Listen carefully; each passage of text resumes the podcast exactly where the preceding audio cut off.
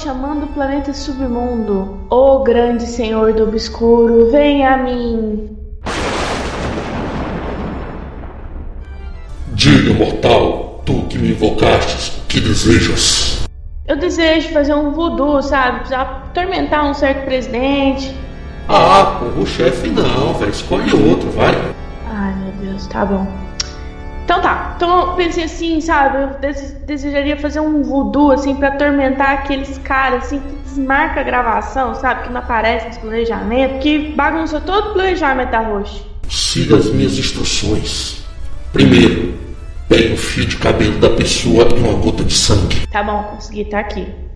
Agora, usando a palha de capim santo do Himalaia, faça o boneco de voodoo. Ok, ok, pera só um pouquinho, deixa eu pôr aqui. Deixa eu costurar. Ah, tá. E aí, agora? Agora pegue esse taco de beisebol e coloque um monte de prego neles. Tá, tá, tranquilo, tá, tá aqui. Peguei já o meu. Agora vai lá e enche eles de porrada até o boneco gritar. Ah, não, aí não dá, né? Como que faz? Se eu fosse pra bater em alguém, eu já batia na pessoa de uma vez, hein? Ah, quer saber? Você tá reclamando demais, fica com esse boneco voodoo inútil aí pra você, vá. Ah, diretamente do milênio passado, aqui é o Mileniados, onde tudo pode acontecer.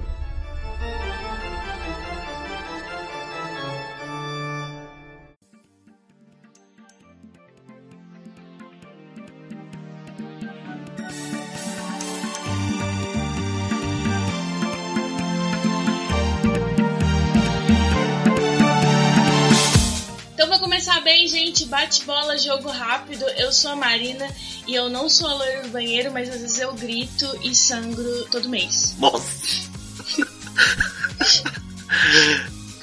Boa Foi mal. Olá a todos e todas, meu nome é Felipe, Pro Felipe Sor de Uberlândia, Minas Gerais, e meu medo não é gravar podcast, é gravar podcast sozinho em casa e de repente sentir uma respiração atrás de mim.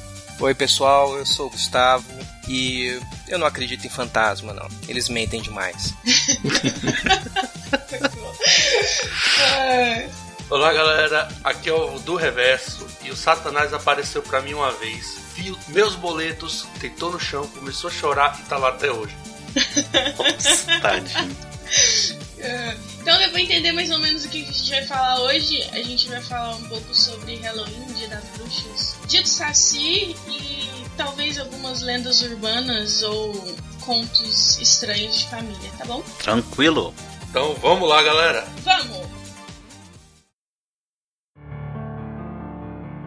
Morcegos, ratazanas, baratinhas e companhias. Está na hora da feitiçaria. Abram seus pergaminhos e preparem seus círculos de sal grosso. A meia-noite do dia 31 se aproxima, ou ela já passou. A lua cheia vai brilhando e estamos todos afadados a alguma coisa. Nos anos 90 existia uma, uma, Maria Sangrenta ou uma loira do banheiro em cada escola do país. Às vezes elas variavam de nome, às vezes variando seu método de invocação, mas uma mulher de branco sangrando por ser invocada é do Yapoque Shui, que nos faz pensar alguns pontos importantes. Primeiramente, como uma lenda urbana se espalhou pelo Brasil uma época sem internet? Quem foi o primeiro a invocá-lo? O que que essa mulher comeu que precisou dar três descargas e gritar três palavrões para ser invocada? Como funciona a logística para ter uma em cada escola no Brasil inteiro, não havendo concurso público? Mula sem cabeça, saci, curupira ou até maldições envolvendo rins, animais e garçons. É, se você chegou aqui buscando feitiços e poções, eu sinto muito te decepcionar. Podcast errado. Muito mais que maldições bradadas por avós e tiazinhas benzedeiras, vamos hoje abordar aquilo que nos mata de rir. Mas antes de amaldiçoar o mileniados pelo resto da existência podcastal, saiba que cultivamos nossos próprios monstros. Talvez até fomos amaldiçoados com uma ou outra injúria. Esse podcast pode não oferecer nenhuma dica de sobrevivência a um ataque de seres sobrenaturais, mas uma coisa a host pode afirmar: caso necessite de uma virgem para quebrar uma maldição, lembre-se, aquilo lá também conta.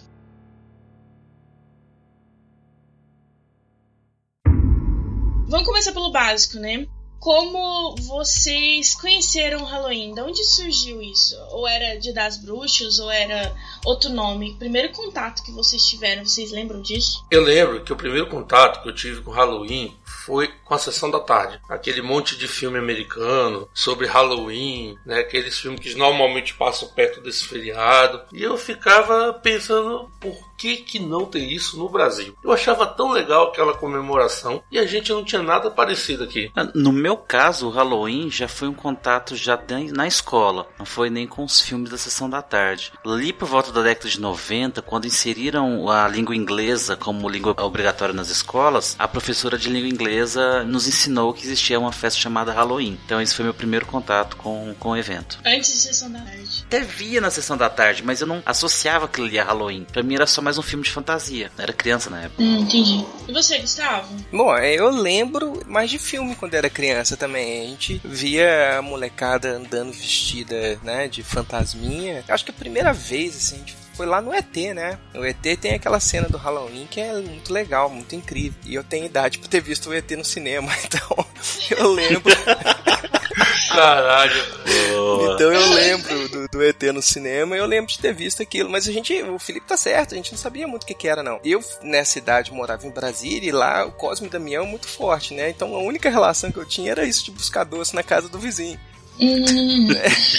Mas o vestido de fantasma a gente não entendia muito, não. E a gente via os filmes e via é, muito mais essa historinha, essas fantasias, né? De Dia das Bruxas e tal. E aqui não, não fazia tanto sentido assim pra gente, não. Ah, cara, eu acho que eu, na época eu via tanto desenho, era tanto filme, que eu percebi, assim, sabe?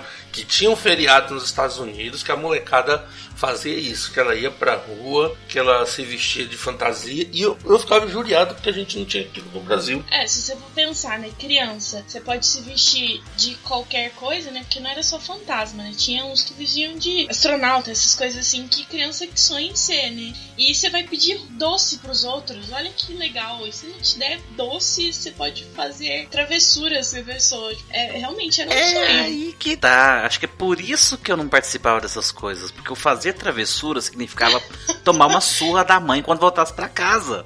Então eu não, eu não, não participava disso. Peraí, peraí, peraí. Quer dizer que as crianças é que faziam as travessuras? Sim. Nossa, é. cara, minha cabeça explodiu agora. Pera. Não, por algum motivo, na minha cabeça, essa, nessa minha demência pessoal, eu acreditava que era o dono da casa que ou dava travessuras, brinquedo, alguma coisa, ou dava doces. Não! Não, John.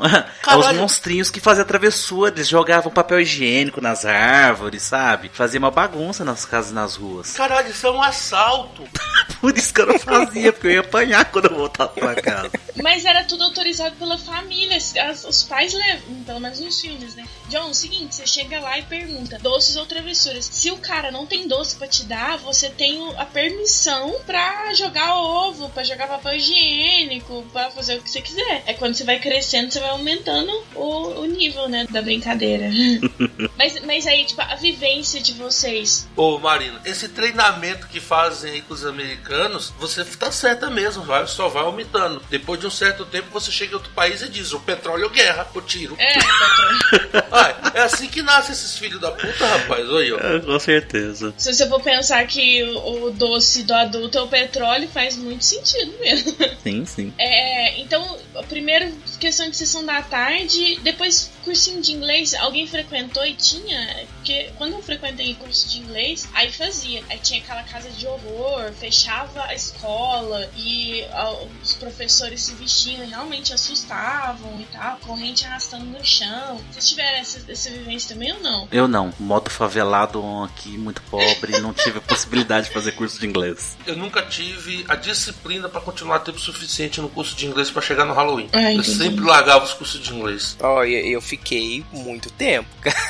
Eu, eu fiquei bem uns uns 15 anos escola de inglês. Mas eu peguei a, no início, que era só assunto de aula, né? E depois, quando, quando eu tava acabando, eles estavam começando a montar as festinhas aqui. E aí era só uma decoraçãozinha, né? Não era nada gigante, né? Agora, esse próximo fim de semana aqui, depois da gravação, vai ter uma grande de uma escola aqui. Meu garoto tá todo empolgado, né? Tá maluco para fazer uma fantasia para poder ir. É, hoje virou um evento mesmo. Eu vejo que a, a gurizada absorveu, né? Os cursos de inglês, eles absorveram isso e tudo que é curso de inglês hoje faz uma festa. E não só o curso, João, nas escolas comuns também, né? Regulares. Na escola onde eu leciono, é, praticamente essa semana foi só preparação para a próxima semana, que é o dia do Halloween, eles fazerem o evento na escola. Cara, eu, assim, eu imagino que aquela galera mais tradicional, né, mais nacionalista deve morrer de ódio de ver isso. Porque essa festa americana, essa festa yankee, imperialista. Acho é pouco. Também, cara. Nego comemora carnaval, comemora Páscoa, comemora Natal, não vai reclamar do Halloween. Meu filho, Deus é brasileiro, Jesus não. Né? Exortis Samos te, omnes imundus spiritus, omnes satanica potestas. Essa experiência de ter uma casa de horror, eu acho isso muito legal. Porque quando eu fazia inglês, né? Quando eu fui na escola de inglês, tinha. Teve, eram dois dias, né? Aí o primeiro dia, os professores estavam, tipo assim, pouco se lixando por aquilo, sabe? E aí eles ficavam mais rindo com os alunos passando pelos setores, né? Do que qualquer outra coisa. O segundo dia, aí, tipo assim, a gente foi o primeiro dia, a gente riu muito. O segundo dia já foi, gente, já foi é, outro nível, sabe? Nível Hollywood de, de produções. De ter corrente arrastando, de menina ter ataque do pânico no meio do negócio sabe? E aí, e que tipo, que foi muito engraçado, porque um era só pela, pela graça, pelo se vestir e estar tá ali, dar risada, e o outro o pessoal entrou no clima mesmo. Tinha até motosserra, sabe? Que tiraram a, a, a, lâmina. a, a lâmina, exatamente. Só que o, o barulho daquele negócio dá um medo danado. Aquele negócio, um cara louco, coberto de vermelho e indo atrás de você. É difícil, gente. E, mas, mas eu acho muito legal essa, essa vivência. Acho que eu gostaria gostaria de ter tido mais. Eu faço. Eu tento aquelas maquiagens artísticas e, e posto, mas eu não vou lugar nenhum vestida, porque não ganho pra ir. né, né? pois aí eu fico, imaginando, na hora que eu tiver filhos, igual o Gustavo tem, eu acho que eu vou curtir muito mais. Deve ser muito legal o Gustavo curtir com os seus filhos essa experiência, essa loucura. É muito divertido. Os meninos ficam loucos, né? A gente acompanha junto, né? É um barato. E quanto mais coisas você inventa na fantasia dele, você se diverte, né? Na maquiagem. É bem legal. Quem curte muito fazer mesmo é a minha esposa, né? Ela se diverte fazendo a maquiagem dele.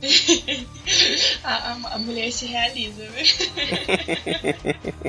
É, mas aí, aproveitando o gancho que o John falou, da questão da, das pessoas que são mais nacionalistas, a gente vê vindo muito a ideia de, do folclore, porque no dia do, do dia 31 também é dia do Saci. É, eu acho legal a gente retomar isso também. Na minha escola, na vivência de escola mesmo, sem ser cursinho de inglês, a gente tinha o, o dia do Saci, não era? Ou, ou, a gente aprendia sobre a curupira e, o, e as outras coisas. Vocês tiveram ensinamentos de folclore folclore dentro da escola também? Ou não? Olha, eu tive essa questão do folclore, eu lembro quando era criança, assim, de que tinha aula que falava dessas lendas do Brasil, citava Monteiro Lobato. E eu lembro que tinha um dia do folclore, se eu não me engano, em agosto. Eu não lembro exatamente que dia de agosto é o dia do folclore, não lembro mais a data, mas eu lembro tinha um feriado específico. É em 22 de agosto. É, isso mesmo, esse dia Santo do Saci. Dia do Saci, é, sinceramente, é, é, é é, é, invenção de brasileiro imperialista. Como assim? Brincadeiras à parte, assim, é o povo que inventou o dia do Saci justamente no bendito dia do Halloween. Pra competir. Pra competir. Só que é uma briga que vai perder. É, é, é que nem feriado de São Gedésio. Quem que lembra de São Gedésio, pelo amor de Deus? Você já ouviu falar de São Gedésio? Não faço a mínima ideia. Pois é, rapaz. Quem que lembra desse maldito santo? Nem a igreja deve lembrar. Vai perguntar lá pra tu ver. Vou dizer que não existe. Então, assim, não adianta você ficar criando esses feriados artificiais com esse tipo de intenção, sendo que não há um costume envolvido, como era o caso do Halloween, que já é de longa data, tem toda uma história. Então, João, quanto a, a nacionalismo, a minha experiência é um pouco diferente, porque eu não tive tanto contato com essa americanização ali na década de 90, né? Porque eu morava é, num bairro periférico, né, e tudo mais. Eu lembro que a gente não tinha nem asfalto, era muito terreno baldio, muita árvore. E a gente tinha um hábito, os, os colegas mais velhos, assim, da, da comunidade, a gente geralmente sentava embaixo das árvores, é, ou fazia uma fogueira mesmo, assim, na rua, e ia contar história. Então os mais velhos, assim, quando eu falo menino mais velho, é aqueles que tinham 14, 15, 16 anos, né? Ficavam contando as histórias da roça, né, das famílias, que falavam que à noite via a mulher de branco, uma noiva passando assim, no meio do curral, né, que via é, olhos vermelhos no meio da mata. Rapaz, isso dava um cagaço na gente. E na hora de voltar para casa, tudo escuro, sem pó, sem iluminação, aquelas árvores balançando, aquele vento dos infernos. Menino. Eu não sei porque, mas eu lembrei agora de uma coisa. Quando era criança, lá em Ilhéus, na época do carnaval, a gente tinha as caretas, que era o pessoal que normalmente era de dia, né? A molecada se vestia com umas roupas assim, é tipo um macacão preto de corpo inteiro e era fechado com uma máscara muito feia, sabe? E era aquela molecada vestida com roupas assim, né? Que cobriu o corpo inteiro e aquela máscara feia, eles saíam pelas ruas é, aprontando aquela algazarra. Eu lembro que eu era criança e minha avó não deixava eu ir no meio, eu ficava doido pra ir, rapaz, na, na algazarra. Mas eram os moleques maiores, né? Era um moleque assim, 12 anos, 13 anos, já um pouquinho assim, maiorzinho mesmo. Assim, não tão mais velho, sabe? Mas adolescente. Brasília tinha também, é, só que chamava lá, eles chamam de. Não sei se ainda tem, né? Mas tinha, eles chamavam de bate-bola. E eram era umas roupas de corpo inteiro, eles só que eram mais coloridas. E eles. Bate-bola porque eles costumavam colocar uma bola de tênis, alguma coisa numa meia, e ficava rodando e batendo isso. Olha! É, os pequenos ficavam assustados, cara. Era molecada mais velha. Era, agora as crianças ficavam com medo, saia correndo. e era no carnaval também. Eu lembro que tinha algazarra, mas eu não lembro exatamente qual era a, a, o objetivo, não, sabe? Mas vindo da Bahia, é, o objetivo era algazarra, né? Não era bagunça mesmo. É, tem que lembrar que Brasília é a maior cidade do Nordeste fora do Nordeste, né? Até o sotaque de lá é desse jeito. É, é realmente, bem lembrado, viu, Gustavo? Exortes samoste, omnes mundus spiritus, omnes satanica potestas. Eu lembro muito de lendas, né? Eu acho que eu aprendi muitas lendas com um sítio do Pica-Pau Amarelo e Castelo Ratimbum, que, que também falava muito. Tinha caipora, né? Que toda vez que, que alguém assoviava, ela aparecia. E, e ela contava a história da mata e tal. Era, era, era bem interessante essa, essa, essa ideia. Hoje em dia tem isso, não? Tipo, Gustavo, você que tem, tem filho, e Felipe, que você é professor, tem esse contato com o folclore ou tipo, perdeu um pouco? Tem alguma coisa, Marina. O... Na verdade, acontece que tem alguns anos, né? Isso até por força de lei, né? Tem uma legislação que obriga que os canais é, apresentem uma determinada porcentagem de produção nacional. E então os canais de criança, Discovery Kids, enfim, os canais de desenho, eles têm uma, uma quantidade de produção nacional, eles sempre acabam englobando uma coisa ou outra. Mas nada tinha, né? Essa riqueza que, que o Monteiro Lobato tinha, né? Uh, o sítio tinha muita coisa, né? Era muito rico mesmo, né? Desde a cuca, saci, era uma coisa muito presente na nossa história, né? Ah, o folclore agora é outro. É, agora é o filho do Jorel. Não. Não, o filho do Jorel é um desenho animado. O folclore agora é terra é. plana. É é Jean Willis, pedófilo. Por aí vai.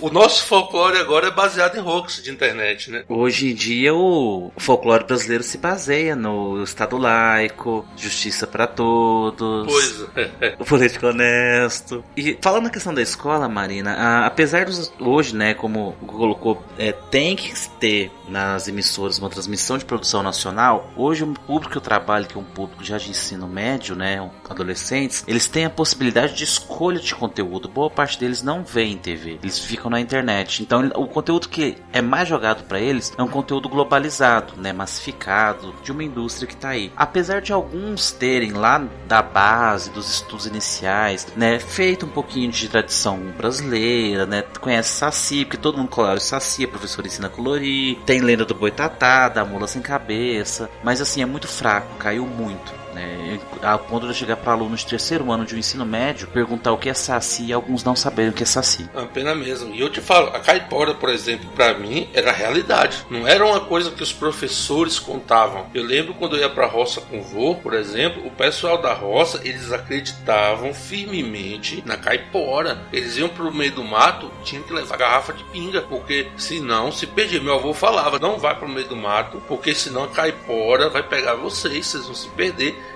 Eu lembro que a gente tinha altas discussões, eu e meus primos, né, tudo da mesma idade, sobre como que a caipora fazia a gente se perder se ela influenciava a gente de longe, se ela cantava pra gente, se ela enganava a gente fazendo parecer que era alguém que a gente conhecia, ou um parente. Assim, lembra, a gente tinha essas discussões e a gente acreditava nisso, né? Era criança ainda, na cabecinha da gente, baseado nas histórias que os adultos contavam, a caipora era real. Eu já acreditei na caipora, sabe? Eu deixei de acreditar no Papai Noel muito antes de deixar é, de é acreditar bem, na bem interessante essa vivência nossa. Eu não sei, todos vocês, talvez o Gustavo foi que viveu em uma cidade maior, que você falou Brasília. Mas a gente teve uma experiência de cidade pequena. Essa realidade de folclore era muito raizada, né? Tipo, a gente realmente, igual o Joe falou, tinha medo de caipora. Ah, eu lembro da minha avó contando que a minha avó, ela tem sete irmãos. E aí, o sétimo irmão, depois de seis mulheres, são seis mulheres, e o sétimo é um homem. E aí todo mundo falava que ele, era, que ele ia virar lobisomem. Ah, é verdade. É mesmo, eu Que dessa. isso? O sétimo filho, Que é depois de seis mulheres, ele era, ele virava lobisomem. Esse, esse cara, e tipo assim, meu tio, esse meu tio avô, né? Ele é um dos mais altos da família, ele tem 1,90m. Então imagina, na época, adolescente, na hora que esse menino espichou, é, esse menino grande, ele vai virar lobisomem mesmo, gente. não, não tinha, não tinha outra coisa, era isso. E Gente, eu e tinha aí, medo de lobisomem. Você tinha medo de lobisomem. E, a- e a- era ensinado esse medo. Não só disso, tipo, quem não tinha medo do homem saco, né? Que ia pegar as criancinhas. O Homem do Saco não era bem uma lenda, né? Era realidade. Pra mim, por exemplo, era colocado como um, um, tipo, um folclore, sabe? Não era um- uma pessoa em específico. Era um ca- se você fizesse muita arte, arte, ou se não obedecesse sua mãe, ou você tava na rua sem, sem sua mãe autorizar, é, ia, ia vir um, um homem do saco e te levar embora. Tudo bem que faz todo sentido isso, você ter medo de um cara que pode te roubar, né? Pois é, lá, lá na minha cidade natal, em Ubatã, tinha o Homem do Saco. O problema é esse, é que tinha alguma criatura lá que andava, eu acho que ele catava lata, alguma coisa, mas que na hora que falava Homem do Saco, todo mundo apontava pra ele. O cara, coitado, nunca Tadinho. mexeu com ninguém, entendeu? Mas na cabeça nossa de criança, Ele né, era malvado. Pois é, sem falar aqueles doidinhos de rua que hoje em dia você não vê mais isso, né? O doidinho da rua, como a gente, o povo chamava na época, né? Que hoje a gente sabe era só uma pessoa deficiente mental que foi abandonado, que vivia na rua. Hoje em dia você não vê isso acontecer mais, mas naquela época Sim. ainda tinha muito ainda. A pessoa que vivia assim, principalmente em cidade pequena, que vivia à toa e aí a molecada perturbava, mas tinha medo, né? Então o homem do saco também pra gente lá era realidade. A minha experiência com o Homem do Saco era muito da minha avó. Ela tentava controlar porque era muito neto, né? Muitos são muitos netos. E toda vez que a gente tava aprontando, ela ameaçava, ó, vou chamar o Homem do Saco. E no bairro que boa parte dos netos morava, né? Próximo à casa da minha avó, tinha de fato um homem que carregava saco. Ele era catador, também com esse perfil meio louco, né? Essa pessoa que já foi abandonada, né? E maltrapilho. E ele era mal encarado, ele tinha uma cara de mal. Então, na hora que ela falava que ia chamar, a gente sossegava, a gente realmente tinha medo. Ah, cara, hoje não dá pra falar que vai chamar o homem do saco mais não. meu filho. Você fala em homem do saco, hoje a menina, o menino já liga na polícia, já fala, ó, minha mãe vai chamar o padre aqui pra vir me pegar. Mas e mais folclores é, que marcaram vocês? Algum, alguém quer falar, contar algum? Vocês lembram do Romãozinho? Vocês Não. conheceram essa lenda do Romãozinho? Cara, é uma lenda que, assim, ela- até onde eu sei, eu acho que ela toma várias, digamos assim, facetas em lugares diferentes do Brasil, né? Muda um pouco. Mas eu lembro, na lá na minha terra, era o seguinte: contava a história de um menino. Deixa eu ver se eu me lembro exatamente, eu não vou nem pesquisar porque eu quero tirar da memória essa. Era um moleque que ele teve algum algum problema que ele foi levar uma marmita pro pai. Parece que ele comeu essa marmita no meio do caminho, ou comeu parte da marmita. Ia ser que deu alguma treta, o pai, acho que o pai matou ele, alguma coisa aconteceu, ele morreu. E agora o espírito desse moleque endiabrado vaga por aí aprontando coisas. Eu lembro que lá em minha terra teve uma época, né, lá em Batam, que teve um poltergeist em algum colégio que estava abandonado, que começou a voar cadeira, né, é, estourar lâmpada. Assim, hoje a gente vai dizer que era um provavelmente uma trupe Uhum. de moleques que entraram no colégio escondido e ficaram tocando terror, botando medo no povo. O problema é que o povo acreditou que, que, que ouvia barulho na porta do colégio, aí as pessoas ficavam com medo de passar na porta do colégio. Virou o colégio assombrado, sabe? E assim, eu tenho certeza que é uma trupe de moleque drogado lá to- tocando terror. Mas a- isso deu força para essa lenda. Do, que o povo dizia que era o Romonzinho, que estava lá no colégio é, aprontando mil e Assustando. assustando, sabe? E eu já vi essa, assim, alguns outros lugares citando esse nome, o Romãozinho. Assim, eu não tive tanto contato com, com folclore. Na verdade, eu aprendi muito mais folclore através de leituras, né? E assim, eu não lembro o nome do livro, mas eu lembro que era um, um livro que era um, um romance desses que era narrado em cidadezinha de interior, sabe? Tipo interior de Minas mesmo, no sertão. E foi a primeira vez que eu tive contato com o Cramunhão, com o demônio da garrafa. E eu, eu li aquele livro e tentava entender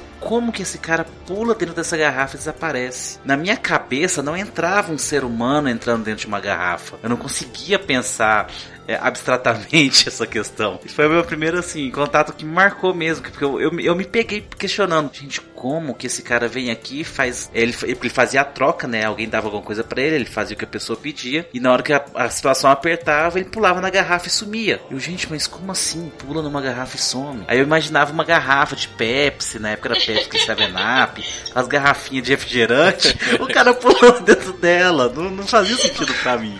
Eu, eu fui um menino muito bobo, eu não tinha essas capacidades imaginativas, não. Quando eu era menor, na minha infância, a gente ia passar as férias na fazenda com o avô, né? No interior de Minas aqui. E é engraçado que essas histórias de folclore, em lugares muito pequenos, elas são personificadas, né? Uhum. Então, você falou do diabinho na garrafa. Na estrada, sempre que a gente passava na frente de de uma determinada casa lá, meu pai sempre falava que, ah, esse cara aqui tem um diabo na garrafa, né?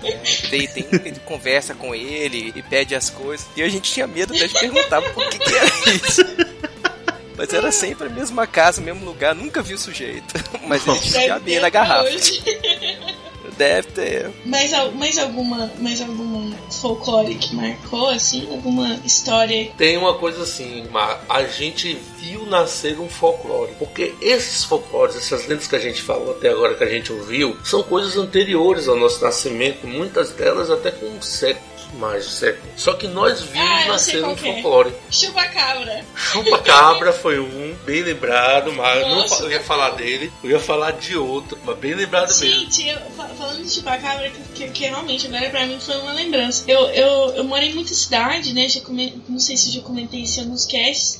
E aí eu lembro que nessa época eu morava no interior de São Paulo, em Leme. E, e assim, né? Era o chupacabra, o chupacabra. Eu lembro que era uma época que tinha é, festa junina. A gente tava ensaiando pra festa junina. E aí não é que começaram a colocar o. o em vez de falar, olha a cobra, a, o chupacabra.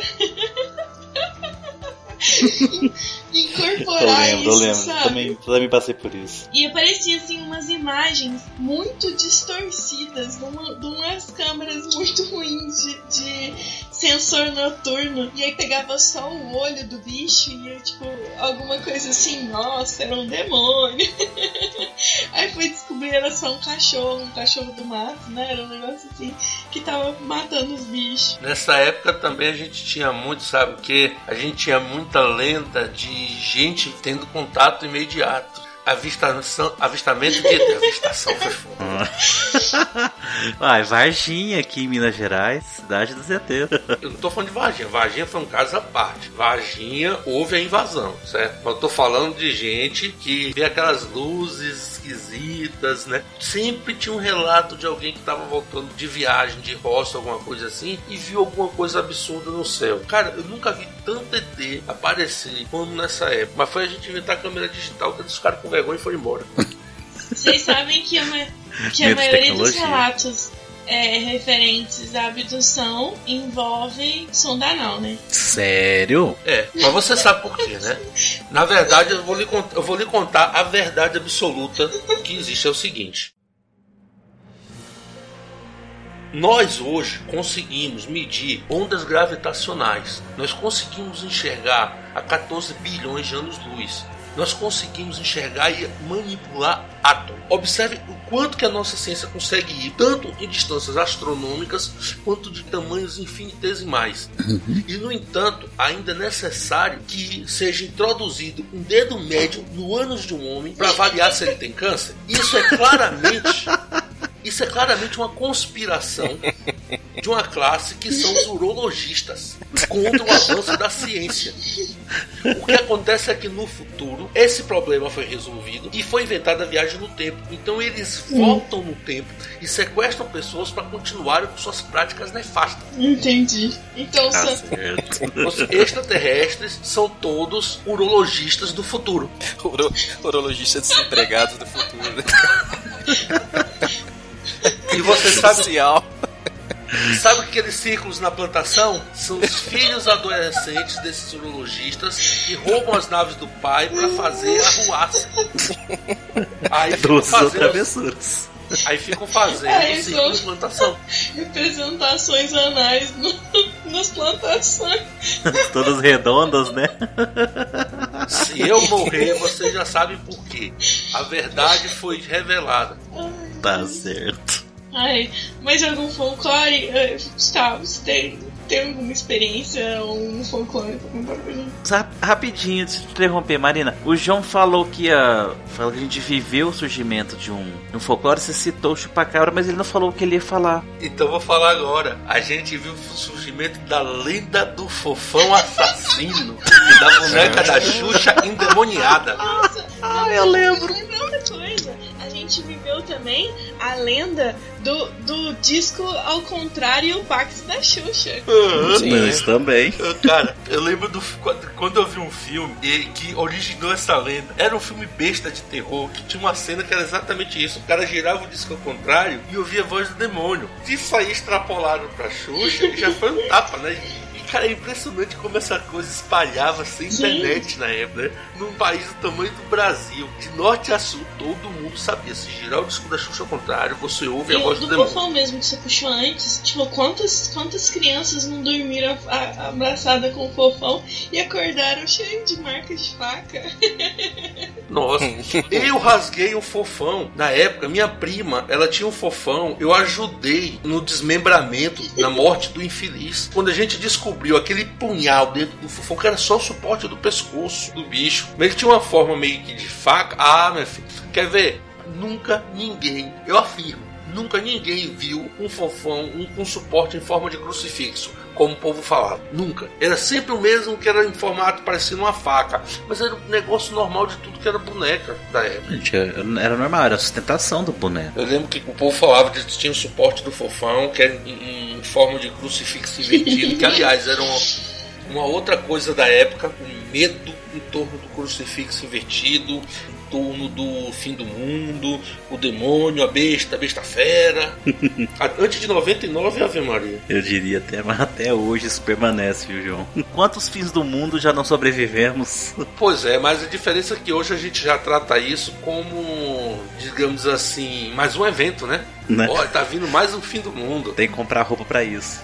A gente, exato, a gente brinca com isso, a gente. Na época, velho, a gente tinha medo mesmo. A gente ficava pensando se quando chegasse 99, se ia estourar uma guerra nuclear. A gente tinha medo do bug do milênio, lembra? Era outra lenda urbana, hein? Não, pior que não era. Não, mas não era Não, lenda, era real. Mas- não, não. Era real, Maria. Todos, todos esses que a gente falou começaram com, com um pingo de realidade. Seja o chupacabra, que era um, um cachorro, seja o fofão, que a armação dele realmente era poderia assustar, seja a Xuxa é, girando ao contrário, que poderia algumas palavras saírem, né? é, parecido com, sei qualquer, demônio, qualquer outra coisa. É, mas é tudo partir de alguma coisa. Começou, ah, ó, todo, o que, que vai acontecer na hora que virar do 99 ao, ao 00, né? Todos os computadores vão, vão, vão surtar. Ok, isso, isso era um problema. Mas aí o negócio escalonou de uma forma que tava quase caindo Skynet e o Exterminador do Futuro. Mas aí que tá, Marra. No caso do bug do milênio, era uma coisa séria. Era realmente ia, ia dar merda. Só que nós estamos falando de ciência. A gente não está falando nesse caso de crendice. Então, o que aconteceu é simples. A comunidade de programadores e de empresas do mundo gastou bilhões para poder resolver essa porra, porque o bug estava chegando. Era fato assim, ó. Se não consertar os programas, vai dar merda para todo mundo. Sim, John. Teve gente que ganhou muito dinheiro só consertando o bug do milênio Sim. em programas antigos. As máquinas não iam tomar e a gente não ia viver escravo, sabe? É isso que eu tô falando, sabe? Não, essas, essas, essas distopias eram muito comuns da gente ter na nossa literatura e no imaginário ali do finalzinho do década 90. O bug do milênio, na verdade, Marina, não era esse, esse o medo. O medo era o contrário. O medo era o sistema de computação do mundo ir pro caralho. Acabar. E a gente, e a gente não, é, não é acabar, é tipo assim. É o sistema blackout, zo- né? zoar tudo da, da blackout, ferrar o sistema financeiro, a gente meio que voltar à idade da pedra, sabe? Não era um medo de, de, por exemplo, uma inteligência artificial tomar conta como a gente Eu já sei, tem John, hoje. mas você não entendeu meu ponto. É que o negócio começou de uma forma, ó, o, o que é real, que pode dar merda, que, que vai dar merda se ninguém fizer nada. Só que aí a, a, a conversa de um pra outro vai passando e vai conversando e vai gerando que o negócio vira. é, as máquinas vão tomar o mundo em, em, em 2000, entendeu? É isso que eu tô te falando. Nesse, esse medo associado ao bug do milênio, na época, eu lembro que eu comecei a mexer com computação nessa época. Esse medo das máquinas tomarem, o povo não tinha. Tinha. O medo era É o isso contrário, era das máquinas irem pro caralho. Não. Sabe o que, que você tá confundindo? Eu, vou te, é outro, é, você tá- eu entendo que essa é a sua confusão. É que você tá confundindo com outra coisa, outra profecia de nossa época. Exterminador do Futuro 2. Porque o medo era de acontecer em 97, que foi a data Da Skynet. da Skynet de acordo com o primeiro Exterminador do Futuro. Era que a a Skynet em 97 ia ca- causar guerra. Mas assim, a gente sabia que era um filme e ficou essa coisa, né? Mas, João, eu, eu tô falando que eu vi, eu vi pessoas que temiam falando isso, sabe? Tipo, de pessoas, de, eu lembro de ir falar assim: não, eu não vou fazer isso que vocês estão falando pra meu computador não pifar, porque não é isso, é porque as máquinas não. É isso que eu tô te falando. Eu, eu vi pessoas com esse medo, sabe? Sim, isso eu acredito perfeitamente que você tenha visto. Isso. Eu só estou dizendo que esse não era o medo generalizado da época. Porque eu, eu te falo que eu acompanhei de perto, porque eu comecei a mexer com computação nessa época. Não era o medo, digamos assim, difundido. É evidente que tinha alguém que provavelmente fez exatamente isso. Confundiu o Exterminador do Futuro e Bug do Milênio, juntou os dois no prato e pum, nasceu. Mas não era o difundido. O difundido era o contrário. Era que o mundo ia pro caralho e a gente ia voltar pra Idade da Pedra. E na verdade, se, se nenhuma atitude tivesse sido tomada, não era um medo tão sim. irreal, não. Podia ter acontecido. Ou seja, o que aconteceu foi realmente o, o mais puro ocultismo, porque a gente sabe muito bem que a computação é uma ciência oculta, ela não é uma ciência, né? Os magos do mundo todo se juntaram para corrigir o problema. Quem é que consegue configurar uma impressora?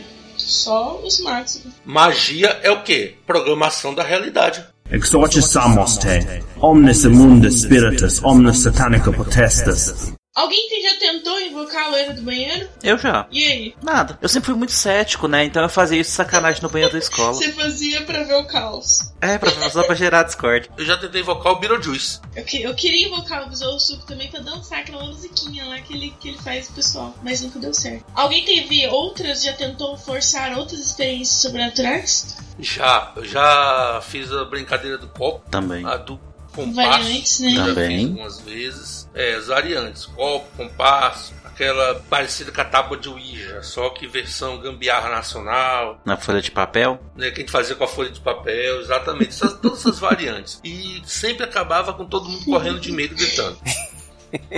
Eu era o fé da puta, eu fazia isso também pra assustar meus colegas todos. Você empurrava o, o, o copo, você punha força. claro. Eu não, cara, não precisava empurrar. Aí que tá. Não precisava. Se você deixasse, naturalmente ia acontecer alguma coisa. É, seja qualquer estalinho, né? Já vira um negócio de outro mundo. É, Alguém tentou girar o disco da Xuxa ao contrário? Não. Já. O da Xuxa não, mas eu já girei vários. Eu lembro do, do, do, do disco do Engenheiros, né? Que aí você girava ao contrário e tinha a voz do Humberto Guerra e assim: O que, que você tá. O que, que você quer ouvir aqui? Sério? Sério, bolado. Não sabia. Vou, vou, vou pegar essa gravação. sério. Se, Cara, se eu não me engano, era do, do Engenheiros mesmo. E aí, tipo, era a onda, todo mundo girava ao contrário e tal. E aí você girava ao contrário dele, ele falava assim, ei, você, o que, que você tá fazendo aqui? O que, que você tá, tá, tá, ouvindo desse jeito? Tipo, sabe, uma coisa assim, e dava um Quem cagaço você tá do, querendo ouvir? tipo, tipo, foi inserido de propósito, porque ele dava um cagaço danado, porque você girava ao contrário esperando qualquer. né? Porque não, não era um, um voz é, distinta. E ele pôs de propósito. Sacanagem. Eu, uma vez, assim, meu pai colecionava vinil, né? E teve uma vez que, nessa onda, né? Eu já era adolescente, nessa onda toda, eu falei, pai, eu posso pegar seu, seu disco do Raul e rodar pra trás aqui no, no, toca, no toca-disco? Gente, acho que meu pai nunca me olhou com tanto ódio na vida dele. certamente você viu o demônio nessa hora. Quase você viu o Né? capeta. Então eu nunca coloquei um, CD um, um disco pra rodar, justamente porque meu pai me deu um olhar tão fulminante, Você sentiu o peso da morte nos seus ombros. com toda certeza. Eu vi o outro lado. E eu gostava dos discos da Raul dele, era bom. O Felipe só viu assim, aparecer um capiroto na frente dele. Aí ele pegou assim, fech- apontou a mão assim, ó, fechada, em forma de punho. Aí abriu a outra assim e bateu, sabe? Claro. Se fudeu. Ai, ai. Exorcis Samoste, omnis imunda spiritus, omnis satanica potestas. Vamos puxar mais a das nossas maldições. Eu mesma tenho uma maldição pessoal. Eu sei que outras pessoas aqui têm também. Maldição, eu não consigo chamar garçom. É sério, gente. Eu não sei o que aconteceu. No- se eu nasci no dia que meu pai xingou um, um garçom, ou fui concebida no dia que meus pais trataram um garçom e alguém jogou essa maldição, eu fico com a mão levantada, acenando, virando assim, "Ah, moço, socorro, psiu, soco me- alguém me socorre, e o garçom não vai na minha mesa. E olha que eu sou ruiva, devia chamar mais atenção, porque não é uma, uma coisa que se vê todo dia. E, cara, é um horrível. Fico lá, oi, amigo. Ei, eu já, eu já vi assim, gente, alguém chama, porque eu não vou chamar, porque vai ser pior. Eu não sei se algum de vocês já viu esse- isso acontecer na, na prática. É, aí eu vou ser obrigado a pedir pros ouvintes acreditarem no que eu vou falar, porque é o seguinte, quando a gente sai com a Marina, a Marina é meio que uma promotor social. Você dá. se tu cuida dois minutos, ela tá falando com os donos dos lugares, com todo mundo que é responsável pelas coisas. Ela consegue Aham. fazer um network instantâneo, mas ela de fato não é atendida por garçom nenhum. Isso eu confirmo. Porque ela fez alguma coisa algum dia e provocou a Associação Mundial dos Garçons. Ela tem o nome da lista negra. É, tem a foto dela lá, né? Eu entro no- Faz de conta que você não tá vendo. Agradeça que você não provocou a Associação Mundial dos Urologistas. É, graças a Deus. eu Tristeza. Não coloquei essa parte. Pois é. É. Eu tô até com medo, eu vou cortar isso do podcast, viu?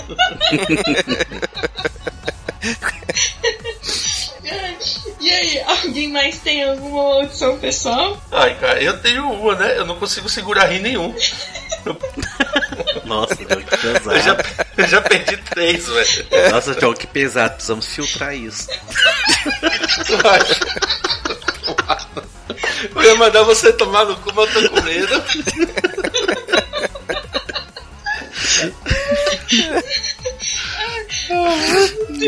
Gustavo? Não tem nada a ver com isso não, cara. Fui eu que peguei esse rim, não. Eu tava lá esse dia, não. Ai, ai, gente. Ó, maldição pessoal. Já que o Gustavo não tem nenhuma. Tem alguma, Gustavo? Não, tem não. Eu vou falar de uma agora aqui, não. Porque a gente contou as maldições que nós. aquelas que- com as quais nós já nascemos. Mas tem um tipo de maldição, cara, que assim, velho, quando você ouve, eu não sei de vocês, mas se você, você ouve, assim, você só se, só se entrega. É a praga de mãe. Porque a tal da mãe, quando ela resolve lançar a praga, menino, não sai não que vai chover. Leva o guarda-chuva, velho. Aquele sol de 40 graus de rachar. 40 graus. O planeta tá pegando fogo. A NASA tá anunciando apocalipse. Você bota o pé na rua, afasta 300 metros de casa começa a chover. Ah, mano. Chegou uma época da minha vida que quando a minha mãe ela ia abrir a boca, eu já falo, não fala não. Pelo amor de Deus, minha mãe, não fala não que tu vai jogar praga e vai pegar. Eu já, eu já tinha medo mesmo. E quando ela falava assim, eu, pô, deixa, foda-se, desisto. Já não vou fazer porque eu sei que se eu for fazer eu vou me lascar. Pra ser bem sincero, eu, eu acho que eu não ganhei nenhuma maldição ao longo da vida, não, mas acho que eu nasci com uma, que é a maldição dos animais. Quem me conhece, né?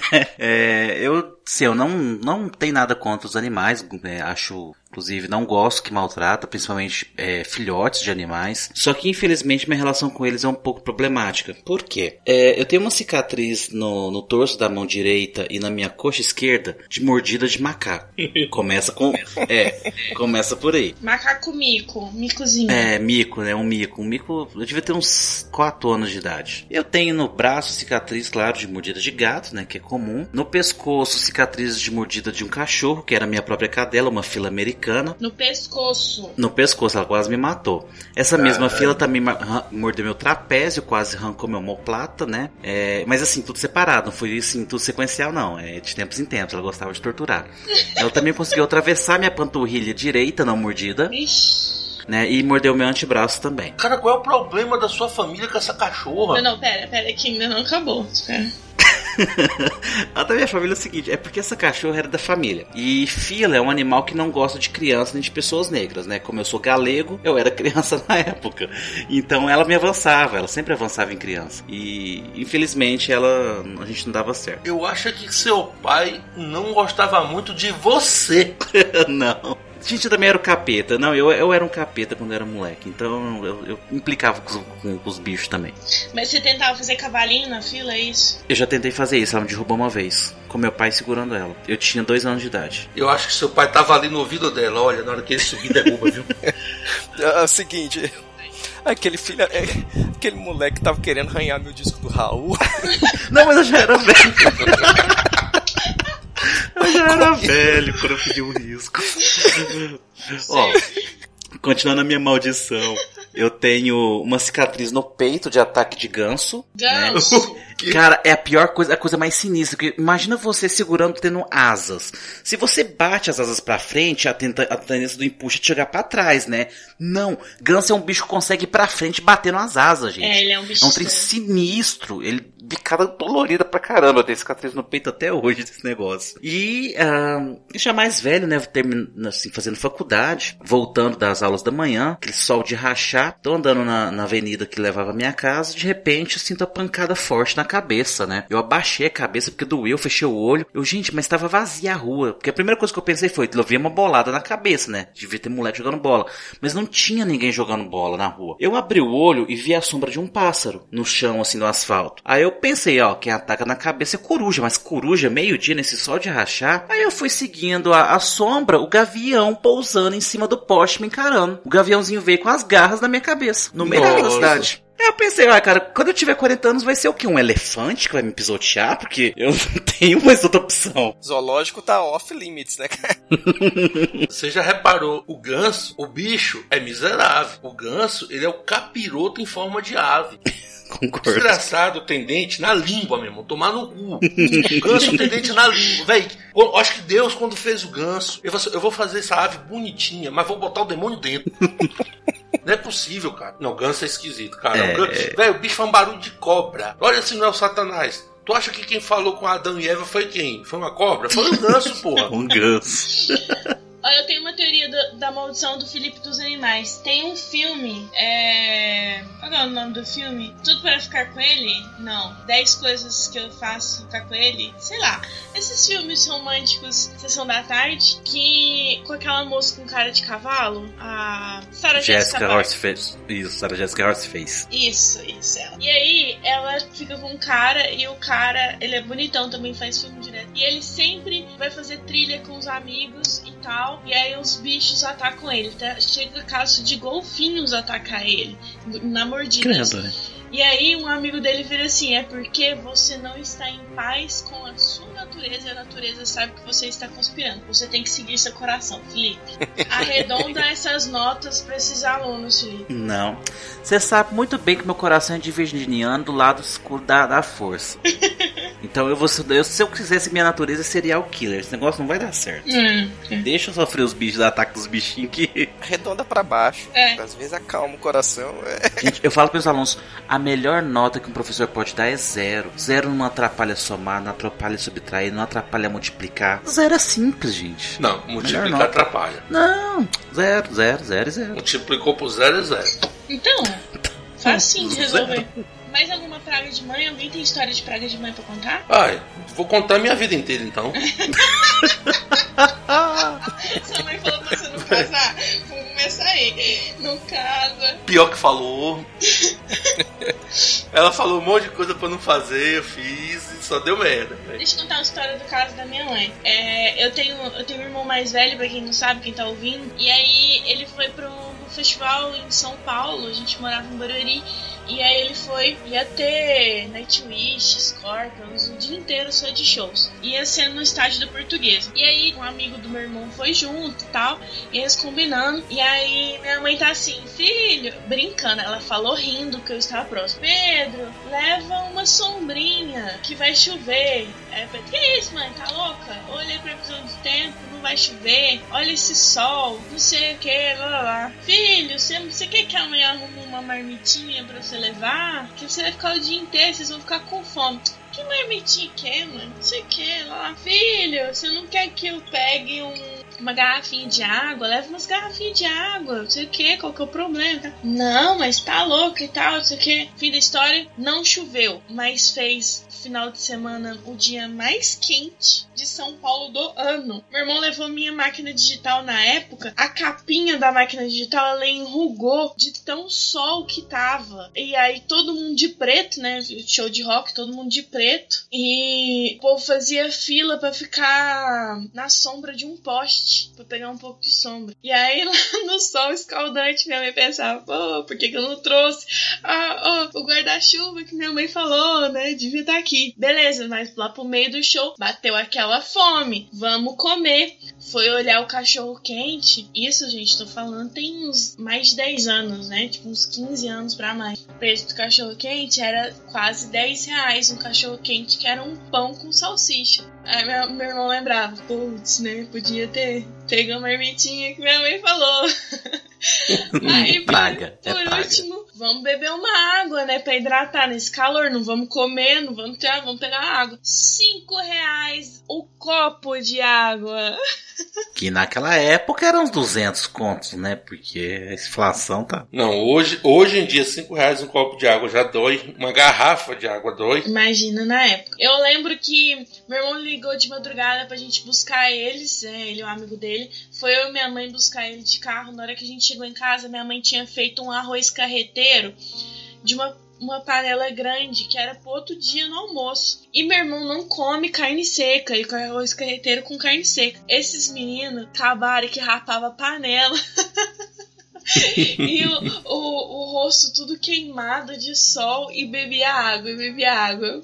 E Isso é praga de mãe em prática. Acontece. Gustavo, Ah, minha mãe era tão boazinha, coitada. Nunca... Aí que tá, Gustavo. A praga de mãe, ela não vem na maldade. Não é na maldade, é verdade. É sempre meu filho. Não faz isso. É, vai acontecer tal coisa, meu filho. Aí você vai e faz. E se lasca. As, mas aqui em casa as mais comuns é, é com, com menorzinho, né, cara? Desce do sofá que você vai cair. Pum. E cai. cai, cai.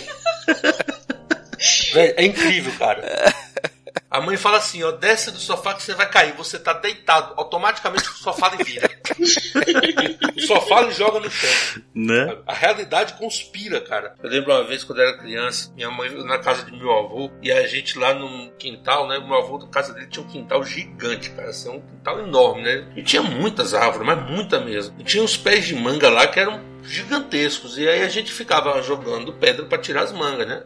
De uma vez minha mãe falando, menino, para com isso, vocês vão se machucar, para com isso. Se a gente machucar como? Não, mãe, que é isso? Oxa, jogava pedra na manga, rapaz. E minha mãe, para com isso, que isso não vai dar certo, vocês vão acabar se machucando. Eu machucando o quê, mãe? Daqui a pouco eu peguei, eu vi uma manga bonita, rapaz, mas peguei a pedra, tum, taquei na manga, mas foi certeiro na casa de maribundo, velho. Tomei tanta picada de maribundo, velho. Tá aí uma, uma maldição que eu tenho em minha vida. Eu já fui atacado por maribundo algumas vezes na ah, vida. Não, eu também já fui. Na verdade, eu passei por baixo de uma casa de marimbondo que foi que ela se formou na, na porta, assim, no portão de casa. Eu abri, ela tava lá se fazendo, claro, meu rosto ficou inchado, né? Cada tapão que eu dei em mim mesmo, que eu sinto Cara, dor até cara, hoje. Não, uma vez eu acertei, eu, eu, eu capinando o mato, eu acertei uma casa de maribundo gigante no chão. Eu nunca corri tanto em minha vida, cara. Nossa, não. Eu tenho, eu tenho, é tanto que hoje em dia, aqui em casa, no cômodo que eu estiver, eu procuro manter sempre uma lata de baigon, porque qualquer inseto que entrar voando morre. E aí que tá, já com insetos eu tenho uma afinidade muito boa, viu? Com animais eu tenho problemas, agora com insetos eu gosto de insetos. Deus fez os animais, o capiroto fez os insetos. Exorcis Samoste, omnis imunda spiritus, omnis satanica potestas. Agora vamos passar para outra parte, né? Questão de experiências sobrenaturais, experiências do quase além, histórias de experiências de terror. Eu já passei uma, eu passei uma, eu vou contar. eu acho que o pessoal hoje não lembra bem o que é a experiência de você assistir um filme de terror, como a gente tinha na época. Ah, era um cagaço. Pois é, hoje é todo mundo muito cético, todo mundo pesquisa muito na internet. Naquela época você chegava na locadora, você pegava um filme qualquer na locadora, assim, você sabia que era de terror. Não, peraí, João. Você pegava um filme de terror depois de dar aquele tour pela locadora até achar um que valesse a pena aqueles dois reais que você pagava na locação. Exato. Era, um, era uma trajetória ali dentro. Você ficava ali horas, às vezes, escolhendo o filme, né? Uhum. E aí eu achei lá embaixo, assim, num cantinho, uma fita. Mas bem no cantinho mesmo. Um tal de O Chamado. Nunca tinha ouvido falar. Nossa senhora. achei interessante. Li a sinopse, achei interessante e levei para casa para assistir. Tinha levado outros filmes, né? Assisti vários em sequência. Quando eu fui assistir o chamado, era mais ou menos umas duas horas da manhã. Ah, pra que isso, cara? Cara, eu tava sozinho em casa, duas horas da manhã, tudo escuro. Uai, Por que não? por que não? É, botei o Por filme que pra não? assistir. O Primeira coração tá que aí pra isso, gente. É pra a primeira coisa teste. que me chamou a atenção na história foi a história do filme, que contava a história de uma fita que as pessoas assistiam essa fita e a partir do momento que elas assistiam a fita, elas iam morrer em sete dias. Ela recebia uma ligação, o capiroto ligava para elas e aí a voz do capiroto falava: "Olha, vai morrer em sete dias". Aí pareceu, morreu uma pessoa, morreu outra e começou aquele desenvolvimento da história. Chegou um determinado momento que tinha uma moça no filme que ela sabia que ia morrer, estava aterrorizada e ela mostrou essa fita pro cara. E aquela cena tensa do caralho, sabe? Aquela música aterrorizante e eu já naquela tensão. E aí para, mostra a porra da, da fita pro cara. E aí eles assistem a fita e olham pra cara do outro. Aí eles olham pro telefone, o telefone toca no filme. Toca a porra do telefone do meu lado, mano. Quando esse telefone tocou, E borrou. eu vou. Véi, borrou não, Felipe. Trancou que não passava nem sinal de Wi-Fi, velho. Mano, ma- ma- o, o tão trancado assim, sabe? Que, que eu acho que as ondas gravitacionais estão sendo captadas até hoje, do impacto que foi o trancamento de cubo deu. Bicho. Eu fiquei num cagaço, mas num cagaço. E a porra do telefone continuou tocando. Pior foi isso. É que continuou o miserável do telefone tocando. E eu olhando pro telefone, eu olhando pro filme, branco, eu acho, eu tenho certeza que eu perdi um rim aí. Cara, a porra tocando, e tocando, e tocando, e tocando. E eu quero. Aí eu ouvi a porrada. Ah, capiroto. Não, não atendeu, vim buscar. Né? Delivery. Foi aí, foi, aí- foi aí que eu vi o grito. A risada, minha irmã rindo. A desgraçada viu a porra do filme. Entendeu? E ficou prestando atenção a hora que eu botei o filme. E eu não sei como que ela cronometrou a merda, mas casou certinho dela ligar na porra da hora certa. Véi, a desgraçada foi a pior trollagem que ela já fez comigo da minha vida, velho. Mana, um beijo pra você, viu? eu te amo. Hoje amo. Na época eu queria te matar, mas tudo bem. Ah, velho, vou dizer, não. Foi, o E cara, pra é sério, isso. na hora que o telefone lá de casa tocou, eu acreditei. O cão tá me ligando. Eu vi o, o chamado no cinema. E aí é, eu acabei com cidade pequena, acabei encontrando com os, com os amigos no cinema. Tipo, todo mundo foi acabou indo. E aí a minha amiga sentou na frente e tava eu e uma o- em- atrás e ela na frente. Aí eu sei que na hora que terminou o filme, essa amiga que tava comigo assim me cutucou falou assim, olha só. E mandou e, e ligou pra essa da frente e chegou e falou assim, Sentidinho, essa menina, ela entrou em surto, ela olhava pra trás e tipo assim, e a gente com cara de tipo, paisagem, o que, que foi, Marcela? O que, que foi? O que, que tá acontecendo? Abraço, Marcela. Beijo, Marcela! Beijo, Marcela. E aí ela, ela, ela olhava assim, estão brincando comigo. E eu e a Jaqueline, tipo, na cara de, de, de poker face. O que, que você tá falando, Marcelo? O que tá acontecendo? E na época tinha aquele negócio de ligar. de ligar confidencial, né? Então ela não tinha nem ideia quem que, quem que realmente ligou. Eu acho que essa menina ficou com, com o Wi-Fi travado dela durante uma semana, de uns sete dias. Pô, aí, ó. Tá vendo? É mal. ó, ó, ó, olha a maldição. O nome de minha irmã também é Jaqueline. Aí, ó. Jaqueline. Aí, ó. Olha, ó. Ó, ó. Ó, o nome- ó, ó o nome ruim. Ó o nome ruim. É, Ja- é, Jaqueline, ao contrário, é filho do capiroto, é É isso. por aí. É, por aí. É tipo meu nome. É tipo meu nome. Per- Gente, per- deixando bem claro para todas as Jaquelinas do Brasil que estamos referindo apenas duas em específico, tá? Não, não, não. Eu, falo por todas. Eu, eu falo por toda mesmo. É tudo capirotado. É, é que nem meu nome. O meu nome significa, por exemplo, em hebraico, aquele que é amaldiçoado pelo pai, Josenaldo. Filho. Bom, quanto a experiências sobrenaturais, na verdade, eu tenho uma sobrenatural e o resto de, de molecagem mesmo. Quando eu tinha lá meus 9, 10 anos de idade, é, era muito aquela coisa de dormir cedo, né? Então, meu pai e minha mãe não deixavam eu ficar acordado até tarde. Até que teve, acho que foi uma festa, era uma data comemorativa, e eu falei, nah, e, e se eu ficar acordado até meia-noite, o que que acontece? Aí meus pais, né, meu pai principalmente, chegava e falava, "Não, você- os fantasmas vão andar na casa, você vai ver os espíritos e tudo mais, né? Aí falei, ah, beleza, né, fui dar uma de machão, vou ficar. Peguei o, o, o relógio de pulso dele, né, e fiquei esperando. 23, 58, 23, 59, 23, 59, 59. Mano, eu já não tava suando frio, eu já tava branco, pálido. Na hora que virou meia-noite, eu não aguentei, cara. Eu puxei a coberta, cobri a cabeça. E eu não consegui, tive coragem nem de levantar um pouquinho pra ver como é que tava. Eu tava dormindo na sala esse dia.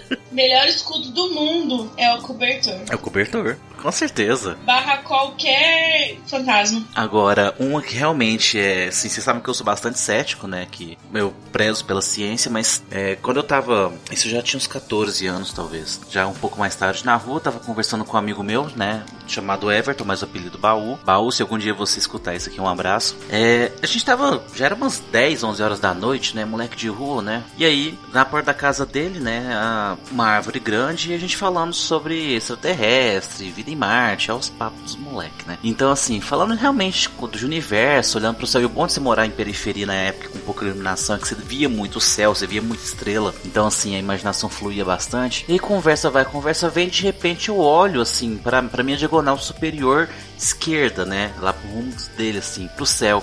E tinha uma esfera, mais ou menos de um metro de diâmetro, né? Uma, uma esfera de luz de um metro de diâmetro. Aí na hora que eu gritei, Baú, olha ali, ela só deu uma reduzida de piscada e saiu rápido assim na, no céu. Até hoje eu não encontro explicação racional pra isso na minha vida. E não é alucinação, não é nada, foi um fato ocorrido. Mas né, não tenho explicação. Urologistas. Você salvou por pouco de conhecer os urologistas do futuro. Não, John, se, se, se fosse um, um caboclo mais né, simples, não, não fosse tão cético e tudo mais, eu até acreditaria, mas cara, foi comigo, então eu falo que realmente não é uma coisa que eu gostaria de encontrar uma explicação racional pra isso. E até hoje não, não consigo. Essa minha foi minha experiência mesmo de. Não, também não é sobrenatural, né? Porque se existe na natureza, tava ali, então já deixou de ser Provavelmente algum fenômeno que você presenciou, né, é, algum, no próprio céu, acontece muito, né? John, não, mas tava tipo a questão de uns dois metro acima só da gente. Tava bem no nível da altura do telhado da casa dele. É, a sonda, sonda tava chegando. Tava chegando. Não, cara, e- Ó. não, ela tava parada, cara, de- ela tava parada devagarzinho, tipo, imagina uma esfera de um, um metro de luz, parada, aí na hora que eu começo a falar, ela dá uma piscada e sai reta no horizonte, assim, ó, à nossa frente. Sabe aquela pessoa que tá andando devagarinho, no silêncio, sorrateira? Ela estava sorrateira em direção ao seu sinal de Wi-Fi. Aí você olhou, apontou, ela correu. Cara, é, realmente, esse foi o único evento, assim, até hoje que eu não consigo explicar. De resto, Gustavo, tem, tem, Tem, experiências? tem muito, tem história, tem, tem- A gente tem muita história de hospital, né? O hospital é um lugar Nossa. excelente, né? Hospital escola, então, né, cara? Na época que eu, da- eu tava terminando a faculdade, a- o hospital tem uma. Ainda tem até hoje, né? Tem uma entrada de funcionários que fica na estacionamento da, da escola lá atrás, né? E o hospital tem a entrada principal deles, essa entrada de funcionários, de alunos, ficava ali do lado, era uma entrada menor, entrava numa área gramada, e o alojamento dos alunos, onde os alunos dormiam, eram, são dois quartos, que eles ficavam os dois com a, a janela basculante alta que dava para essa entrada. E a entrada, claro, fechava à noite, né? À noite aquilo ali fechava. Tinha uma guaritinha e uma catraca. E o alojamento dos alunos eram sempre beliches, né? Então ficava uma beliche e tinham duas camas que ficavam na altura da janela basculante. E a história é que de noite aquela roleta, ro- aquela catraca rodava, né? E rodava, fazia barulho. Todo mundo ouviu isso e ninguém pegava as camas de cima. Ninguém queria ver. E aquilo lá rodava de noite, né? Nas noites que tinha muito vento, os fantasmas eram mais agitados. é tudo dobrador de ar. É, eles mexiam muito mais. Oh, mas eu já entrei, eu fui, fiz um, uma entrevista de estágio na, no hospital daqui, né? É, vinculada à universidade. E a gente foi. A, a- a moça foi entrar com a gente pra levar na, na sala de reunião. Meu Deus! Parece aqueles filmes de é, hospício nos Estados Unidos. A, a- uns corredores, uns, uns, umas curvinhas e tal. Meu Deus, que me deu medo e era de dia. Eu imagino vocês que, que dão plantão à noite. É, ah, tem lugares piores, né? Assim, o hospital psiquiátrico na época era, era assustador. O corredor tinha grade, os pacientes às vezes ficavam lá nas grades gritando. É um trem bem estranho. O, o choque que eles fazem com um aluno de medicina no primeiro ano é um choque emocional, né? Você tá no, você saiu do, da faculdade, saiu do colegial, você tem 16, 17, 18 anos, eles te colocam a primeira aula dentro de uma sala com oito cadáveres cobertos. Você nunca viu um morto na sua frente. E te dão a lâmina na mão, fala assim, toma aí, corta. Mas, Gustavo, eu sempre tenho essa ideia, assim, mas pra quem trabalha no hospital, é, já chegou em algum momento a acontecer, tipo, algum fenômeno que, assim, depois ele pode até ser explicado, mas de repente, naquele momento, nem mesmo os médicos ou quem tá ali, as enfermeiras que, tão, que trabalham com cuidado direto, conseguem explicar uma coisa que causa, tipo assim, fugiu do protocolo, não era pra acontecer. Acontece toda hora. toda hora, toda hora. E às vezes você explica, às vezes você não explica, cara. E, e dependendo da formação de cada um, a gente acredita numa coisa, né? Tem gente que ajoelha e reza, né? E tem gente que aceita, assim, é assim mesmo. Às vezes acontece, às vezes não vai, às vezes é pra voltar, às vezes não. Foge, é, vai fugir um pouquinho do nosso assunto, mas tem na, na nossa época da turma da minha esposa. Minha esposa fez biologia. O rapaz estava nadando na piscina de- da Educa. Uhum. E aí ele mergulhou Peraí, peraí, rapidinho.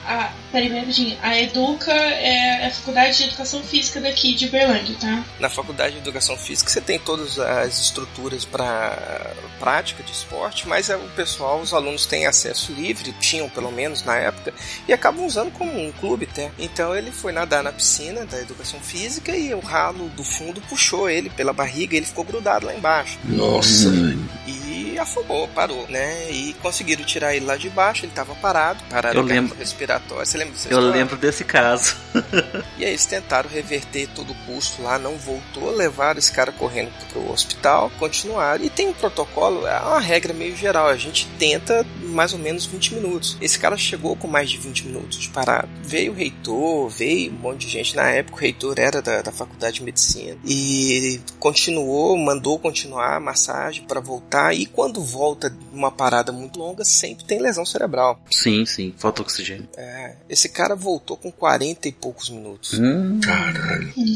E o bicho tá normal, cara. A gente se encontrou agora. Normalzinho, velho. No, no ano seguinte teve uma festa fantasia da turma da Ana, assim. Ele foi de sunga e desenhou o ralo. Nossa, velho. Nossa senhora! Brasileiro é Mito. brasileiro é triste. Caralho, velho. A gente chama ele de Aquaman até hoje. Tadinho.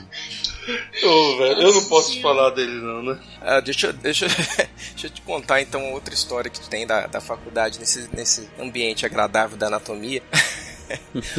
Os alunos da medicina que a gente tinha a dissecação dos cadáveres. Né? Os cadáveres chegavam pra gente para dissecar. Alguns detalhes de anatomia no cadáver a gente não consegue ver, né? Tem um- você tem um preparo específico para essas peças. E elas ficam numa geladeira, geladeira normal. Ah, e também as peças, depois que a gente acaba a dissecação, elas ficam para o estudo das outras turmas, ou para, enfim, né? Pra, ficam para faculdade, para teste. estudo. É. Uhum. E quem faz essa dissecação mais detalhada são os técnicos da anatomia, né? Que são figuras, né? É, o Igor da, é o Igor do, do, do- Frankenstein, né, cara? Aquelas figurinhas andando assim. E o seu Pedro era uma das figuras mais divertidas que tinha lá. Fechar, cara fechada o tempo inteiro, bigodão grosso, pintado de preto, já bem velhinho, devia ter uns 70 anos, cabelo pretinho, bigode pretinho, falava pouco, e ele cuidava de um monte de peça, e a geladeira dele tinha um ciúme, não podia mexer de jeito nenhum. Aí a gente né, não podia ver as peças dele lá, não deixava de jeito nenhum. E a gente com o tempo ia, né, conseguir. Aí um dia a gente abriu aquela geladeira, né, foi olhar aquele monte de coisa. Aí tinha um saquinho cheio de umas bolinhas, assim, cara, esse negócio redondinho. Era jabuticaba, ele guardava. Sério? Nossa, velho. A, a cabeça, uma mão, um saquinho de jabuticaba.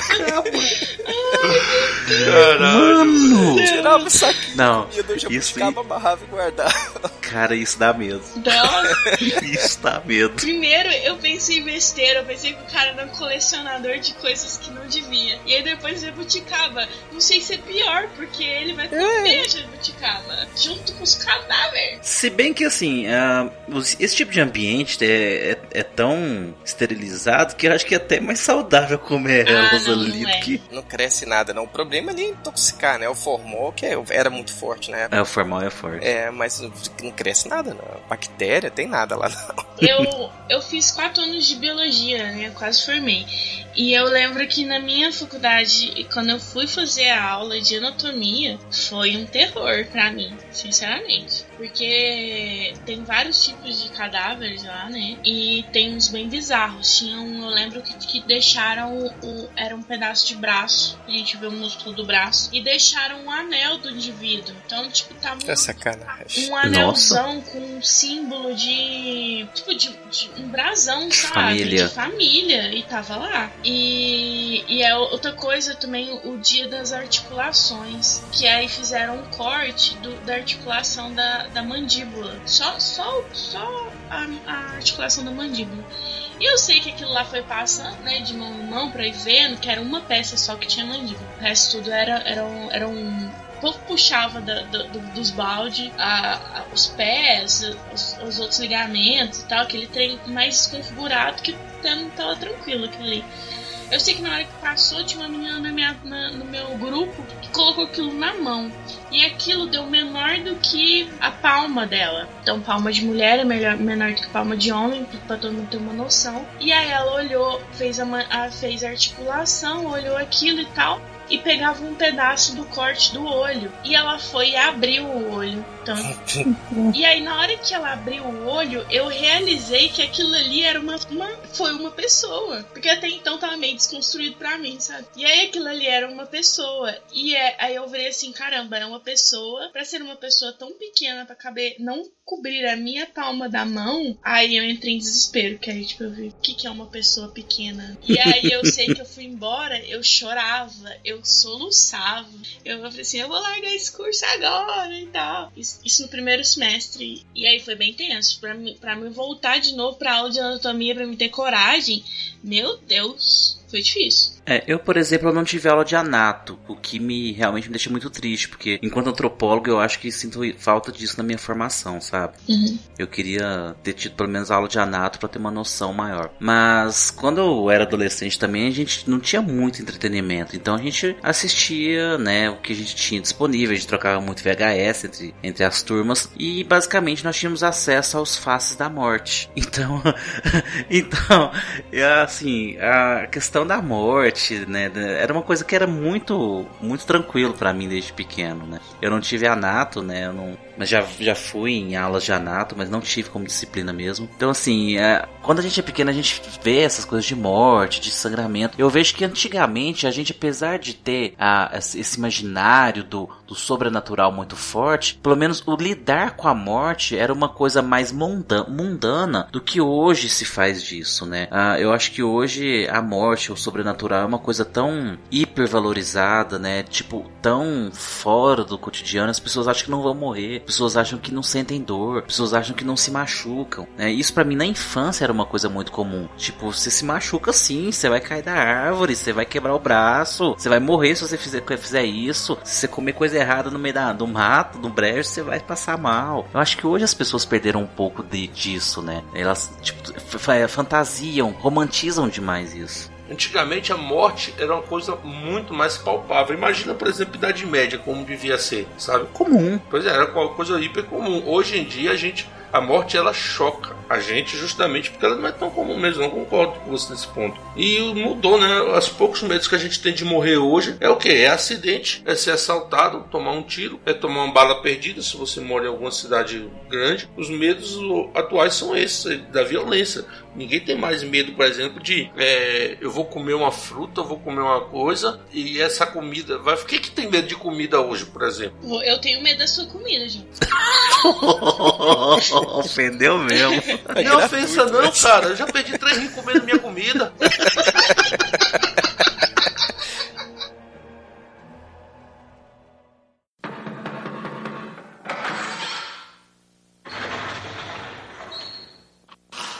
Senta que lá vem a história.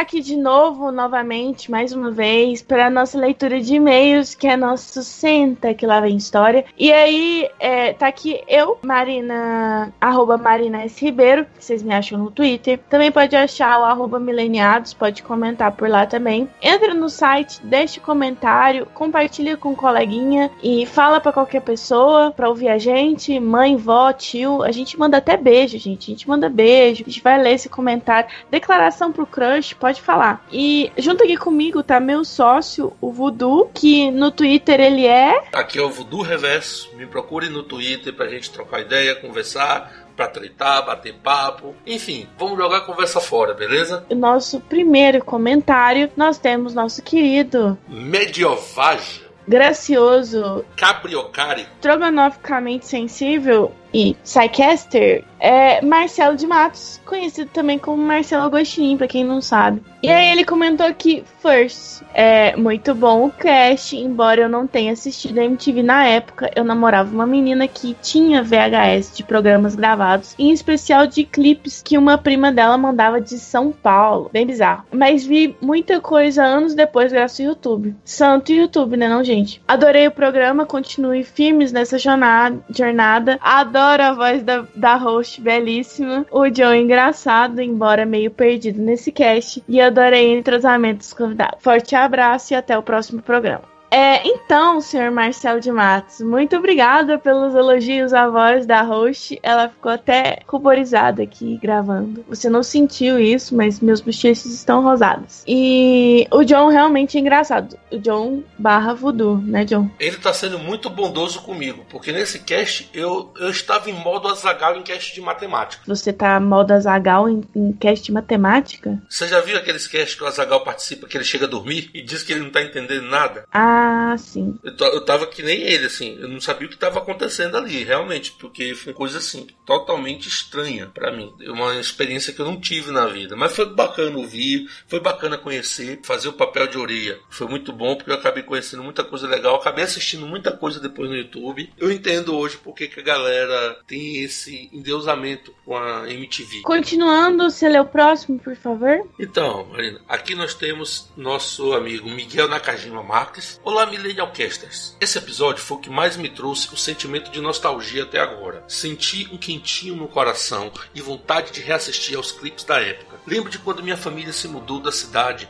em 1997 e tivemos acesso à TV a cabo. Eu e meus irmãos ligamos a TV e estava passando o clipe da música Everybody dos Backstreet Boys. Para quem estava acostumado a ter que esperar o domingo à noite para ver qual clipe vai passar no Fantástico, ter um canal só disso era fenomenal. Acredito que a MTV Brasil era adepta da filosofia de fazemos o que dá com o que tem. Depois de me tornar adulto, foi legal descobrir que a programação do Brasil não era só uma transposição dos programas estrangeiros. Eles realmente tentavam fazer coisas originais e diferentes do que era oferecido na TV brasileira da época. Vejo um nicho de canais do YouTube brasileiro que foi bastante influenciado pelos programas da MTV e torço para que eles consigam se profissionalizar para trazer diversidade e inovação, assim como o canal fez nos anos 90. Um exemplo são alguns youtubers que começam no formato gameplay, mais falar sobre nada, e migram para programas com mais conteúdo. Um abraço, Miguel. Pô, Miguel, realmente assim, eu, eu também vejo essa influência da MTV, né, nessa galera do YouTube que cresceu vendo a MTV e que acaba realmente assim desenvolvendo conteúdo num formato parecido, influenciado né, por MTV. Então, assim, eu, eu torço realmente que essa galera continue se profissionalizando, produzindo conteúdo de qualidade, seja no YouTube, seja no Twitch, em qualquer outra rede, e que a gente só tenha a ganhar com isso, né? Valeu, Miguel, pelo comentário. Um abraço, cara. É, passando pro próximo aqui, é da Calista. Beijo, Calista. É. Mari, um momento. Ah, ela colocou. Um momento. Eu tenho que falar isso. Cara, que nome maneiro. Eu espero que seja o nome dela, cara. Calista Jubilee. Porra, tem que ser o nome, velho. Ainda mais pra um amaldiçoado com nome desgraçado que nem o meu. Cara, que inveja, mas que legal. E aí ela coloca aqui, ah, que episódio delicioso. Amei, apesar de ser de uma época mais antiguinha da MTV do que vocês. Na primeira metade da década de 1990, o disco MTV só era vencido por Bon Jovi. Na época de Always. Foram tantas vezes que eles ganharam que o clipe foi retirado da concorrência. Muito bom lembrar da minha adolescência. Que bom que você gostou, volte mais, comente mais. E eu lembro dessa época também. E só dava Bon Jovi. Sérgio Luna, próximo comentário. Primeiramente, tô gostando do cast. Tava atrasado, mas já coloquei em dia. Parabéns, equipe. Eu estava lá no dia 20 de outubro de 1990, esperando a MTV entrar no ar. Já tava com tudo sintonizado, esperando entrar no ar. Um dos primeiros clipes que lembro de ver, acho que já foi nesse dia. Foi o Epic do Fate No More. Lembro que no Rio, ela entrava no ar todo dia à tarde na Record. No mais, estarei esperando os próximos. Valeu, Thiago e toda a equipe. É, o Sérgio, o Sérgio veio por indicação do Thiago, que participou do nosso cast, né? O Jacuteba, arroba Jacuteba. Por isso que ele mandou um beijo pra, ele. Beijo, Sérgio. Continue ouvindo a gente, continue comentando. Ah, cara, não, que bom. Eu pensei que já tava rolando um Game of Thrones aqui, ó. Já tava com medo. Te depor do seu trono? Uai, sei lá. Vai que ele chama os, os urologistas de Marte aí, do futuro. Vamos aqui pro próximo, é o John John. É o John LF Silver. Ele comenta aqui que no interior profundo do Paraná não pegava MTV, nem na parabólica. Então, quando me mudei para uma cidade grande, ela já estava no padrão merdão, pior que a banheira de Nutella do YouTube. Triste isso, mas o YouTube disponibiliza algumas grandes coisas que passaram na MTV que a gente comenta. Vale a pena dar uma olhada nos programas maravilhosos, para quem não viu. E é isso. E o próximo aqui é um comentário de um membro nosso, o Yuri Peixoto. Se me lembro bem, assinei TV a cabo no final de 1997, porque em 98 ia ter show do Iron Maiden e eu, uma pessoa com sérias restrições orçamentárias na época, não podia cogitar uma viagem para São Paulo ou para o Rio, só para um show de metal, não importa o quanto amasse a banda. Por isso coloquei a TV a cabo em casa, acho que mantive por dois anos, para ver o show, que seria transmitido, não lembro agora qual canal, e para aproveitar os canais de filme. Nessa leva veio a MTV, o melhor programa de todos os tempos, lógico, Fúria MTV, e os eternos Rock Go, Beavis e Butthead, boy bands e o eterno Rick Astley, o Nicolas Cage da música pop da época, e os insanos comerciais garotos, enxaqueca e da va vaca láctea super nutritivo. Bons tempos. Pois é, Yuri, eu imagino a situação sua, não de querer ir pro show, não poder, porque eu já passei muito isso. E assim, cara, para você que comprou só para ver o pacote de música, teve acesso a isso tudo, você realmente saiu no lucro, cara. É uma pena que essa fase passou, né? Mas hoje, em compensação, nós temos a internet. E entre a MTV e a internet, eu prefiro a internet, cara. A MTV foi uma paixão platônica, a internet é que é o amor da minha vida. Bom, acho que é isso. A gente tá sem recadinho, sem e-mail. Continue comentando. Sei que sigam a gente no, no, nos links que eu já, já falei, nos, no, nos arrobas que eu já falei. Se quiser, você. Se alguém quiser, tiver interesse em patrocinar a gente, paga nós. A gente tá aqui pra isso. E. Mais alguma coisa, John? Você quer falar? Não tenho falar nada, não. Só fiquei com a ideia do boleto na cabeça, sabe assim? Eu mando autografado, viu, gente? É, se alguém quiser pagar, eu mando o meu junto, tá? E. Ah, eu lembrei de uma coisa. Confirmado que a gente. Não que tenha muitos ouvintes e vão é, fazer muito alarde nisso. Mas confirmado que eu, o John e o Felipe, o Pro Felipe Sor, a gente vai estar tá na Comic Con uns quatro dias esse ano. E esse ano de 2017, tá? Vai que alguém tá ouvindo isso de 2018. Então, converse com a gente, vamos combinar, vamos fazer alguma coisa, vamos na pizzaria, vamos no karaokê, vamos interagir aí, gente. Não é não? Serão quatro dias de muita farra, muita alegria e vamos aproveitar esse maravilhoso carnaval nerd. então tá, gente. Beijo. Até o próximo cast. Um beijo para todo mundo. Até mais.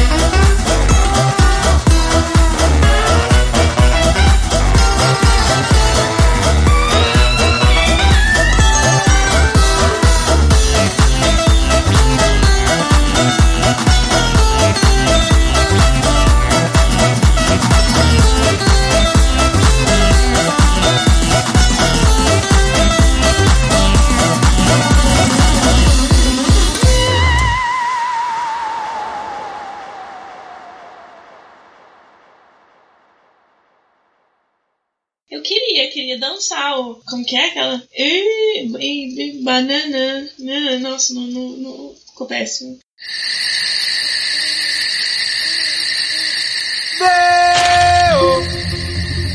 Deo, Daylight go man, me one go home. Work all night on a drink of rum. Daylight come and till the morning come.